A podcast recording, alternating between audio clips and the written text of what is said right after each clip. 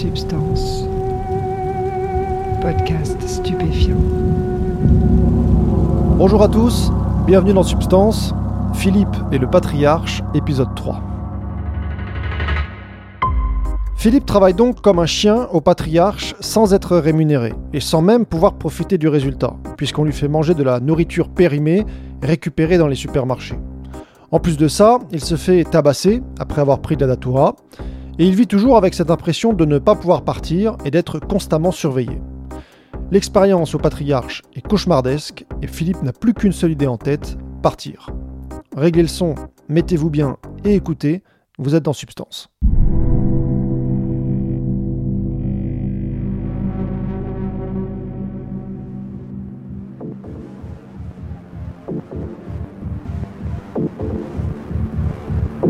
Ça a été très, très violent. Quand j'ai pris le coup de, de côté, là, je m'y attendais pas du tout.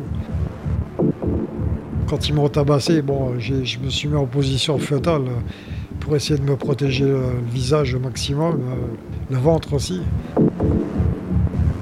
Mais euh, je veux dire, j'y suis allé de bon cœur. hein. J'étais encore sous l'effet de la natura, euh, plus les coups, j'étais complètement perdu.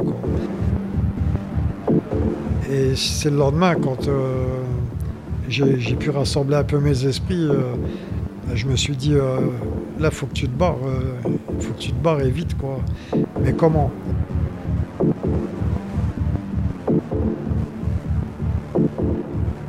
Euh, Je te dis, euh, même quand est aux toilettes, il fallait laisser la porte des toilettes ouverte, entrouverte.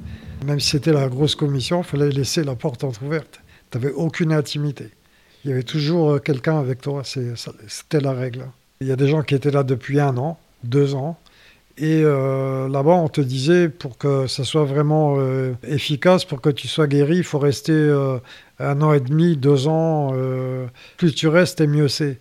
Et là j'ai posé la question, j'ai dit mais si je veux partir, alors on m'a répondu, on fera tout pour t'en dissuader. J'ai pu parler à quelqu'un qui était là depuis plusieurs mois avant moi, qui m'avait dit euh, en fait les papiers ils te les rendent pas, ils te changent de centre, tu risques de te retrouver à l'étranger, sans papier à l'étranger pour te barrer après euh, tu peux plus. Là ça a été ma, ma grande crainte. Dans tous les centres que j'avais fait, c'était le troisième, c'était des centres de première euh, phase. Et en fait, il y avait des centres de deuxième phase et de troisième phase. Troisième phase, c'était beaucoup plus libre. hein. C'était des gens euh, d'un certain âge qui étaient là depuis euh, vita aeternam et qui, euh, qui vivaient là, en fait. Deuxième phase, c'était des centres, il n'y avait pas de sevrage dans ces centres-là. C'était des centres où on te faisait travailler euh, euh, beaucoup. En fait, j'étais dans un centre qui dispatchait de la bouffe périmée pour les, les centres avoisinants, tu vois.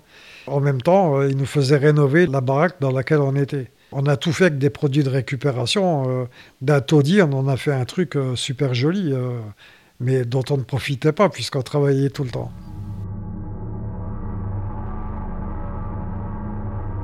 Association internationale Lucien Angèle Mailleur.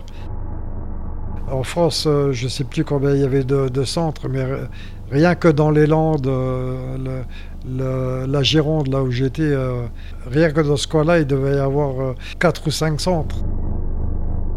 Donc c'était assez tentaculaire. hein. Dans toute la France, il y en avait, et il y en avait à l'étranger.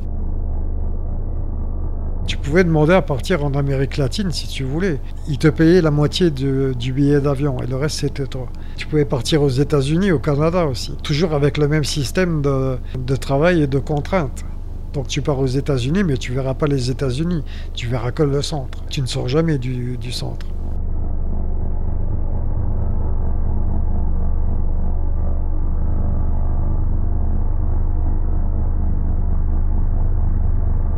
Après tabassage en règle, euh, là je me suis dit, euh, quelques jours après, hein, le, temps que je reprenne mes esprits, tout ça, que la tension retombe, euh, je me sentais très surveillé.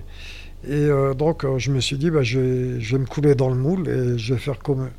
Avec les sevrages, je me suis montré très vache, je veux dire, peut-être encore pire qu'eux, et pour endormir un peu la, leur, leur méfiance. Donc je me suis coulé dans le moule euh, au détriment de malheureusement d'autres personnes, mais là-dedans c'était euh, si tu veux te barrer, je veux dire c'est chacun sa gueule quoi. Ils avaient remarqué que je travaillais euh, que je pouvais travailler assez assez fort, assez dur. Un soir on me dit euh, Philippe tu changes de centre. Et là, j'arrive dans un centre dit de deuxième phase. Donc le centre qui dispatchait la bouffe euh, périmée dans les autres centres alentours. Il y avait un camion qui était là et euh, un chauffeur avec un autre qui était chargé après d'aller livrer euh, les palettes que nous, on faisait pour tel, tel, tel, tel centre. Et où on travaillait aussi à la, rénovation de... C'était un ancien moulin, là c'était à Saint-Sévère, dans les Landes aussi. C'était un ancien moulin. Donc on a retapé euh, tout le côté logement. Euh. au départ, c'était une ruine. On a fait un truc euh, à tomber, quoi. Hein, il y avait des gens qui, étaient de tous les métiers, donc on a travaillé comme des d'arrache-pied pour en faire un truc très accueillant. On avait aussi un élevage, un élevage de poulets dont j'étais le responsable. Il y avait, il y avait aussi, je sais pas, 500 poules. donc j'allais ramasser les œufs, tout ça, mais on était toujours ne perds pas de vue qu'on était toujours à deux, euh, jamais seul. Là, ça faisait euh, cinq mois que j'étais euh, j'étais au patriarche, en tout et pour tout. J'avais qu'une idée en tête, c'était de, mettre les, bouts, de partir, de me barrer. Donc j'attendais quelque part, je, me dis si l'occasion se présente, je le fais. Je corresponds avec ma, ma femme, par courrier, avec ma famille aussi. À savoir que toutes les semaines, on avait droit à un coup de téléphone. Alors à l'époque, il n'y avait pas de téléphone portable. C'était encore les téléphones avec l'écouteur euh, fixé sur le socle. Quoi, hein. On avait le droit de téléphoner à la famille, mais tu avais un responsable qui, avait l'écouteur et qui était avec toi. Et qui te disait euh, attention, euh, ne dis pas n'importe quoi. Donc c'était toujours la même chose. Ça va, ça va oui, on mange bien, tout le monde est sympa. En fait, tu pouvais pas dire ce qui se passait. Parce que l'autre était là, prêt à couper. Si tu avais dit une connerie, tu risquais de te retrouver encore, euh, peut-être te faire dérouiller ou changer de, centre. Donc, ben, en fait, tu pouvais pas dire les choses telles qu'elles étaient. Vraiment. Tu disais ce qu'eux avaient envie d'entendre, en fait. Pour les courriers, c'était pareil. Ton courrier était lu avant d'être envoyé et les courriers que tu recevais étaient ouverts. On te l'amenait, le courrier avait été lu. Tout était surveillé, quoi. Tu pouvais pas, euh, même à demi-mot, euh, c'était très difficile. Et euh, un soir, après une journée comme les autres, il te passait un film en espagnol, une vidéo, tu comprenais rien, mais bon. et là, tu n'avais pas le droit de dormir. Si tu commençais à t'endormir dans, dans la salle devant la, la vidéo, on te mettait un coup de coude, on te disait Philippe, tu pouvais pas dormir. Hein, tu étais mort de fatigue et tout. Donc, tu essayais de gratter un petit peu euh, une minute ou deux, mais tu pouvais pas. Tu toujours un côté qui te mettait un coup. Euh. Tant que c'était pas l'heure de dormir, tu dormais pas. Faisant en sorte que tu fermes pas les yeux. Quoi. Quand c'était l'heure de dormir, là, il, bah, fallait dormir, il fallait pas parler. De toute façon, on n'avait plus envie de parler. On était tellement crevés que, euh, à peine allongé, tu t'endormais comme une masse. J'avais été étonné les premiers temps de voir que tous les membres que je croisais avaient tous les yeux rouges injectés. Et après, euh, moi aussi, j'ai eu les yeux rouges injectés, j'ai compris pourquoi. Parce qu'on travaillait tellement et euh, on ne récupérait pas assez, donc euh, tout le monde était épuisé, fatigué, en manque de sommeil, complètement abruti par le travail. En fait, on en arrivait à un point où on, avait du mal à penser par soi-même. On était tellement pris dans le, On avait du mal à avoir du recul, en fait. On ne pouvait pas. Donc c'était aussi comme ça qui, euh, nous tenait, par le, un travail euh, éreintant et très difficile de, de, voir les choses avec du recul pour analyser la situation correctement. Et de temps en temps, ils essayaient de te motiver en disant euh, peut-être que Lucien va passer aujourd'hui. Alors il fallait que le centre soit nickel. on faisait le ménage comme des dératés. En fait, il venait pas. On nous a fait le coup cinq ou six fois il y a Lucien qui va venir, euh, donc tout le monde était. Dieu arrive, quoi.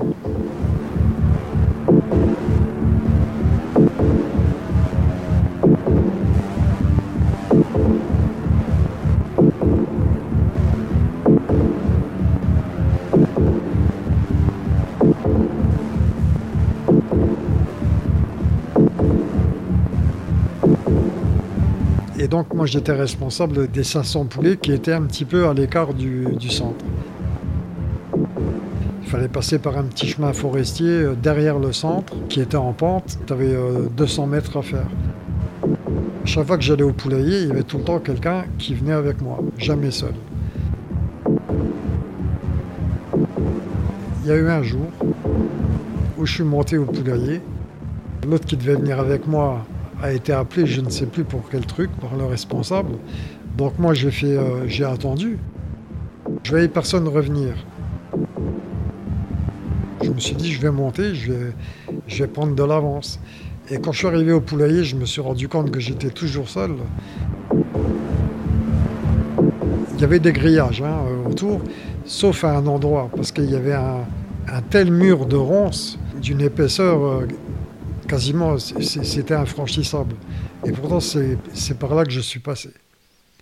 J'ai traversé un buisson de ronces euh, qui était d'une épaisseur de plus d'un mètre, euh, des épines très très grosses. J'ai pas ressenti de douleur parce que je, suis parti d'un coup, c'est venu d'un coup. Il y avait l'adrénaline, la peur de me faire reprendre surtout.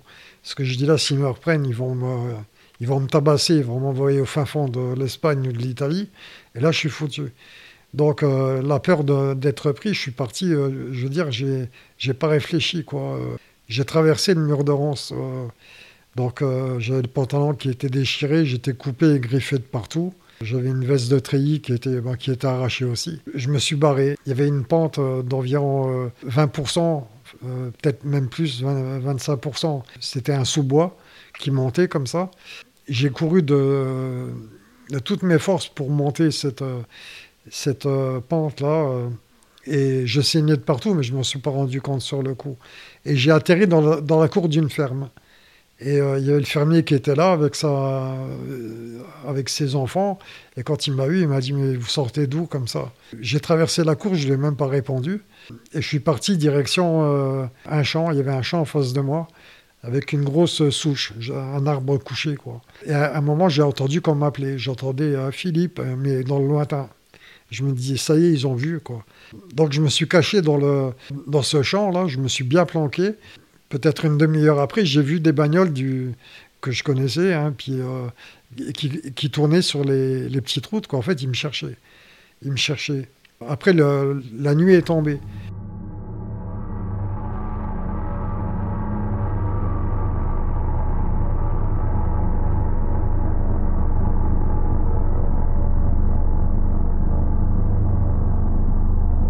Ah oui, il faut te dire aussi que dans le centre de deuxième phase, j'avais sympathisé avec un, Portugais. On s'entendait très bien. Lui aussi, il m'avait dit euh, qu'il voulait partir. Il avait une carte de téléphone qu'il avait réussi à, passer. Je ne sais pas comment il l'a passé, mais en tout cas, il l'avait passé. Et il m'avait dit sur la carte, il doit me rester deux, trois unités, pas beaucoup. Il me disait euh, pas beaucoup. Et euh, je savais où mettait la carte. Et la carte, je lui avais piqué. Mais pas le jour où je me suis barré. Je l'avais piqué peut-être deux semaines avant. Et euh, lui, il me disait, euh, j'ai perdu la carte. Il me dit, c'est toi qui. Je dis, non, euh, je, te, jure que non. C'était moi qui avais la carte, que j'avais planquée à l'extérieur du centre, dans le poulailler, en fait, que j'avais planquée sous une pierre un peu à l'écart. Enfin, ça aurait été difficile de la trouver, quoi, si tu savais pas. Et quand je me suis barré, évidemment, j'ai pris cette carte de téléphone. Et donc je me suis caché euh, dans, ce champ, un peu dans la forêt, euh, euh, jusqu'à la tombée de la nuit.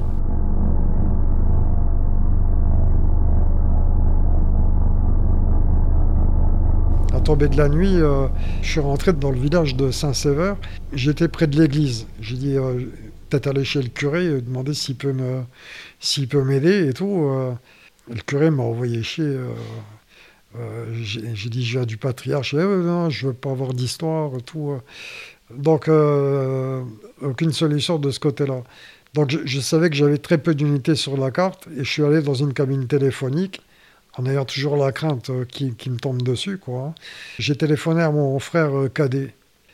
qui lui savait que c'était une secte. Parce qu'une fois j'étais au téléphone avec lui, mon frère savait pas que quelqu'un écoutait. Il m'a dit mais c'est pas un peu une secte ça alors moi, j'ai répondu, non, non, pas du tout. Euh.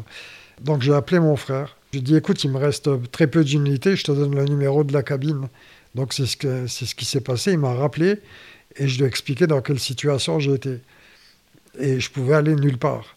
Donc euh, il m'a dit, euh, va chez les flics pour récupérer tes papiers. Moi, je t'envoie un mandat poste. Mais c'était le soir, donc il fallait que je passe la nuit pour faire ces trucs-là. Il y avait un marché, un marché couvert à Saint-Sauveur. À côté, il y avait les gros bacs à poubelle, tu sais. Et j'ai passé une partie de la nuit planqué derrière les bacs à poubelle, assis sur une caisse.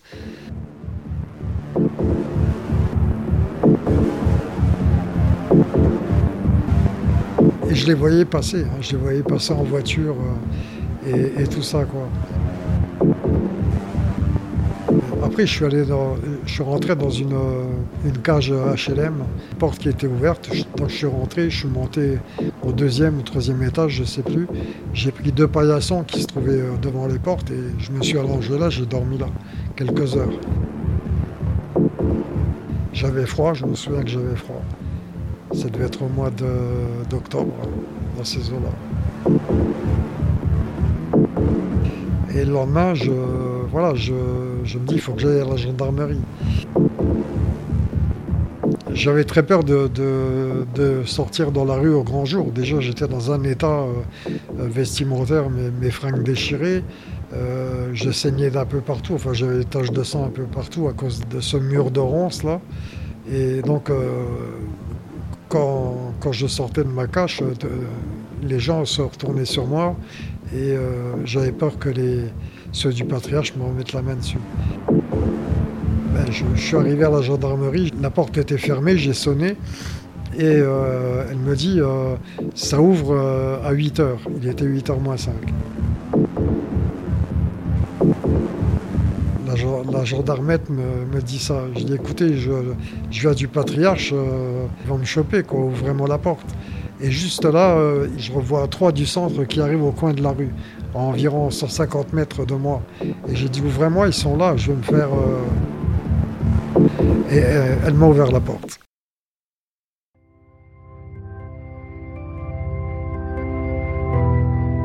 Avec un système de gâche électrique, donc je suis rentré dans la gendarmerie. Et là, elle m'a fait asseoir, elle m'a dit, attendez, attendez l'adjudant.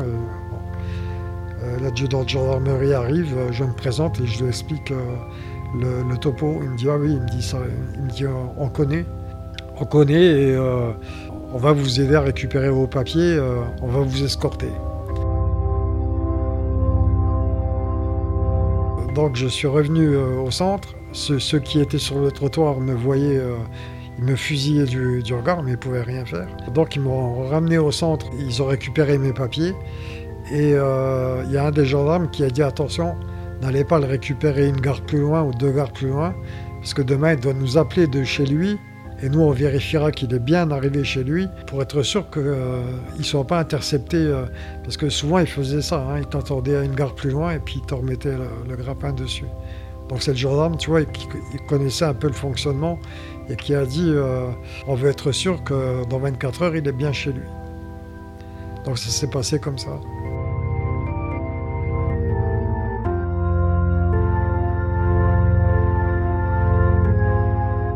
Senti euh, euh, soulagé, euh, vraiment soulagé. Quand ils m'ont ramené au centre pour reprendre mes affaires et, mes papiers, ils étaient tous là à me regarder. Il n'y en a pas un qui m'a parlé. Et les flics faisaient aussi en sorte que ils montraient qu'ils étaient bien présents. Il y en avait un, de chaque côté de, de moi et l'autre qui est allé chercher les papiers. Après, ils m'ont escorté jusque dans la chambre pour prendre mes affaires. Donc j'étais suivi par le responsable du centre euh, qui me lançait des, yeux et puis qui me disait mais t'es pas guéri, euh, tu, vas replonger, tu dois rester. Euh, je disais non non, j'ai dit moi vos conneries j'en ai soupé, allez vous faire. Hein. Enfin voilà hein, comment, comment, ça s'est terminé. Hein. Un moment de triomphe quoi sur les toutes les périodes difficiles que j'avais travaillé, tout le boulot euh, euh, fourni, euh, tous les coups que j'ai ramassés, c'était. ah ouais, ça a été plus que la sortie de tôle encore, tu vois.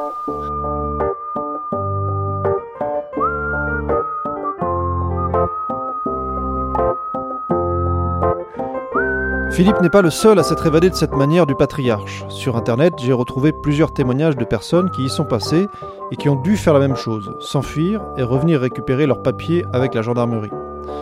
L'histoire de cette association est sordide à tout niveau. Non seulement Lucien Engelmeyer, le fondateur, s'est outrageusement enrichi sur le dos des héroïnomanes, mais de nombreuses personnes ont dénoncé son goût pour les jeunes filles qui étaient accueillies au patriarche.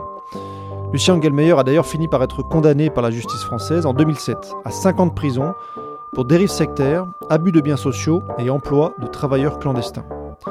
La justice l'a également poursuivi pour des viols et tentatives de viol sur des mineurs. Mais il n'a jamais assumé devant un tribunal puisqu'il s'est enfui au Belize, en Amérique centrale, où il est mort en 2007. A noter également qu'il a arrosé au moins un homme politique, Jean-Paul Séguéla, ancien député de droite de Haute-Garonne, en lui prêtant gratuitement 6 millions de francs qu'il n'a jamais remboursés. Sachant que Séguéla, qui était médecin, était le conseiller de Charles Pasqua sur la problématique des drogues, quand celui-ci était ministre de l'Intérieur. Pour cette affaire, Jean-Paul Séguéla a été condamné à 3 ans de prison, dont 2 avec sursis, pour trafic d'influence. Philippe avait raison. Sous couvert d'être un bon samaritain pour les pauvres drogués irresponsables, Lucien Engelmeyer exploitait en réalité des personnes vulnérables avec son système sectaire et il s'était manifestement acheté une belle protection politique. Philippe a malgré tout réussi à s'enfuir, mais il lui reste un défi, retourner vivre dans la réalité du quotidien. Il nous racontera ça dans le prochain épisode. D'ici là, portez-vous bien.